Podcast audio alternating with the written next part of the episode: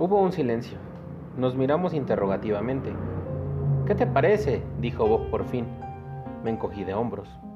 Realmente no lo sabía, no entendía nada. De todos modos, no lo tires, continuó él. Quiero ver cómo sigue. Reanudamos nuestra marcha, doblamos una esquina final y allí, convento franciscano entre palmeras, estaba la casa de los escritores. Talis, dijo Bob mientras entrábamos. William Talis. Meneó la cabeza. Nunca oí hablar de él. Y en todo caso, ¿dónde está Murcia? El domingo siguiente supimos la respuesta. La supimos no meramente en teoría y en el mapa, sino experimentalmente, yendo allá. Y 80 millas por hora, en el Buick convertible de Bob, o mejor, de Miriam, Murcia, California, consistía en dos rojos surtidores de nafta y, muy, y un muy pequeño almacén situados en el borde sudoccidental del desierto de Mojave. La larga sequía se había cortado dos días antes, el cielo estaba todavía cubierto y un viento frío soplaba seguidamente del oeste. Fantasmales, bajo su techo de nubes color pizarra, las montañas de San Gabriel estaban blancas, de la nieve recién caída. Pero hacia el norte, bien adentro del desierto, brillaba el sol en una estrecha franja de aura luz.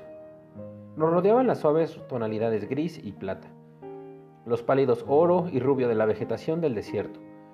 Artemisia, cachanilla, pajón y alforfón. Una yuca aquí y allá, una, extrañamente gesticulante, de áspera corteza o apeluzada de secas púas, y con espesos mechones al extremo de sus brazos, de muchos codos, de verdes pinchos metálicos. Un anciano sordo, a quien tuvimos que gritar nuestras preguntas, al fin comprendió de qué le hablábamos. ¿Cottonwood Ranch? Pues claro que sabía dónde estaba. Había que tomar aquel camino de tierra, avanzar una milla hacia el sur, virar después hacia el este, seguir la zanja de riego otros tres cuartos de milla, y allí estábamos. El viejo quería decirnos mucho más acerca de ese lugar, pero Bob estaba demasiado impaciente para escucharlo. Puso el coche en marcha y partimos. A lo largo de la zanja de riego, los álamos y sauces eran escuálidos leños aferrados precariamente. Al suelo, en medio de aquellas duras y ascéticas vidas del desierto, a otro modo de ser más cómodo, más voluptuoso, estaba sin hojas. Entonces, eran menos esqueletos de árbol, blancos sobre el fondo del cielo. Pero podía uno imaginarse cuán intenso, bajo el claro y fiero sol, sería el esmeralda de sus tiernas hojas tres meses más tarde. El coche, conducido a excesiva velocidad, chocó pesadamente al encontrar una depresión inesperada, Bob lanzó un improperio. No puedo imaginarme cómo a un hombre en sus cabales puede gustarle vivir al extremo de un camino como este. Quizá no lo recorre con tanto apuro, me atreví a sugerir. Bob no se dignó siquiera a mirarme. El coche continuó traqueteando a la misma velocidad. Procuré concentrarme en la vista. Allá, en el suelo del desierto, había ocurrido una callada, pero casi explosiva transformación. Las nubes se habían desplazado y el sol brillaba en los más próximos de estos abruptos y mellados cerros, que surgían tan inexplicablemente como islas del enorme llano. Un momento antes estaban negros y muertos, pero súbitamente habían tomado vida entre un umbroso primer término y un fondo de nubosa oscuridad. Ahora brillaban como por propia incandescencia. Toqué a Bob en el brazo y señalé. ¿Comprendes ahora por qué a Talis le gusta vivir en el extremo de este camino? Echó una mirada, evitó una yuca caída, miró de nuevo duramente una fracción de segundo y volvió los ojos al camino. Me hace pensar en aquel aguafuerte de Goya, ya sabes. La mujer que monta un caballo fiero y el animal vuelve la cabeza y tiene la ropa de ella entre sus dientes, procurando derribarla, procurando arrancarle el vestido, y ella se ríe como una loca. Era un frenesí de placer. Y en el fondo hay un llano, de donde surgen unos cerros, como aquí, Solo que si se observa bien los cerros de Goya, se descubre que son en realidad bestias agazapadas, medio ratas, medio lagartos, grandes como montañas. Compré una reproducción del grabado para Elaine, pero Elaine, reflexioné en el silencio siguiente, no había hecho caso de la indirecta. Había dejado que el caballo le echara al suelo.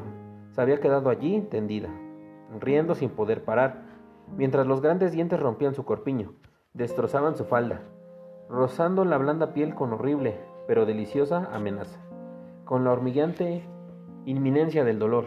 Y luego, en Acapulco, esas enormes ratas lagartos se habían agitado, salidas de su pétreo sueño, y de pronto el pobre Bob se había visto rodeado, no de gracias deliciosamente desmayadas, no de riente tropa de cupidos de, rosadas nalgas, sino de horrendos monstruos.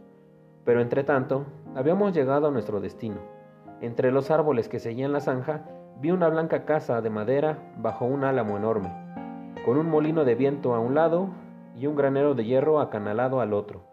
La entrada estaba cerrada. Bob detuvo el coche y bajamos. Había una tabla blanca clavada en uno de los postes de la entrada. En ella, una mano poco diestra había pintado en rojo vivo una larga inscripción. De, sanguijuela beso, de pulpo abrazo, de salaz mono el maculante tacto. ¿Te gusta mucho? Pues la raza humana. No, no me gusta nada. Date por entendido y lárgate. Bueno, es evidente que hemos llegado donde íbamos, dije. Bob afirmó con la cabeza. Abrimos la barrera, cruzamos un ancho espacio de tierra aplanada y golpeamos la puerta de la casa. Fue abierta casi inmediatamente por una mujer corpulenta con anteojos, que llevaba un floreado vestido azul de algodón y una muy vieja chaqueta roja. Nos obsequió una amistosa sonrisa.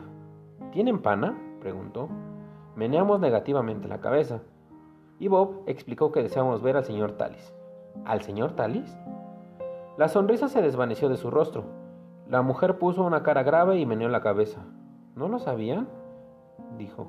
Él pasó una mejor vida seis semanas atrás. ¿Cómo murió? Pasó a mejor vida, insistió ella, y luego se lanzó en explicaciones. El señor Talis había alquilado la casa por un año. Ella y su marido fueron a vivir en la vieja cabaña situada detrás del granero. Tenían solo un retrete externo, pero ya se habían acostumbrado a esto cuando vivían en Dakota del Norte, y afortunadamente el invierno había sido muy templado. En todo caso, les convenía mucho el dinero, estando todo tan caro en estos tiempos, y el señor Talis era una persona de lo más agradable, una vez comprendido su gusto porque lo dejaran tranquilo. Supongo que fue él quien puso el cartel en la entrada. La vieja señora movió la cabeza afirmativamente y dijo que lo encontraban gracioso y pensaban dejarlo donde estaba. ¿Hacía tiempo que estaba enfermo? pregunté. No lo vimos nunca enfermo, contestó ella, aunque él siempre decía que padecía del corazón, y por ello pasó a mejor vida. En el cuarto del baño. Ella lo había encontrado allí una mañana al llevarle su litro de leche y una docena de huevos del almacén. Estaba helado. Debía de haber estado allí tendido durante toda la noche. En toda su vida no había tenido ella sueños susto, ella susto semejante. Y luego, ¡qué perturbación!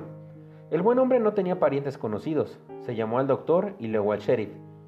Y luego se necesitó una orden judicial, pues sin ella no se le podía enterrar, ni mucho menos embalsamar. Y luego hubo que empaquetar todos los libros y papeles y ropas, y sellar las cajas y almacenarlo todo en algún sitio de Los Ángeles por si acaso apareciera algún heredero por alguna parte. Bueno, ella y su esposo estaban de nuevo en la casa, y ella no se sentía muy tranquila, porque aún faltaban cuatro meses para el término del arriendo y el pobre Talis lo había pagado todo por adelantado. Pero, claro está, en cierto modo, estaba contenta, pues la lluvia y la nieve habían llegado por fin, y no tendrán que salir afuera para ir al retrete, como cuando vivían en la cabaña. Hizo una pausa para respirar. Bob y yo caminamos unas miradas. En estas circunstancias, dije, será mejor que nos vayamos. Pero la anciana no quiso escucharme. Pasen, insistió, pasen. Vacilamos un momento. Luego, aceptamos la invitación. Cruzamos tras ella un diminuto vestíbulo y entramos en la sala. Una estufa de petróleo ardía en un rincón de la pieza. El aire era caliente y un olor casi tangible de fritos y pañales llenaba la casa. Junto a la ventana, sentado en una mecedora, un pequeño y enjuto anciano estaba leyendo las historietas dominicales. Junto a él, un aire preocupado, una pálida joven. No podía tener más de 17 años. Sostenía un niño de teta en un brazo y con la otro y con la mano del otro abrochaba su blusa de color rosa.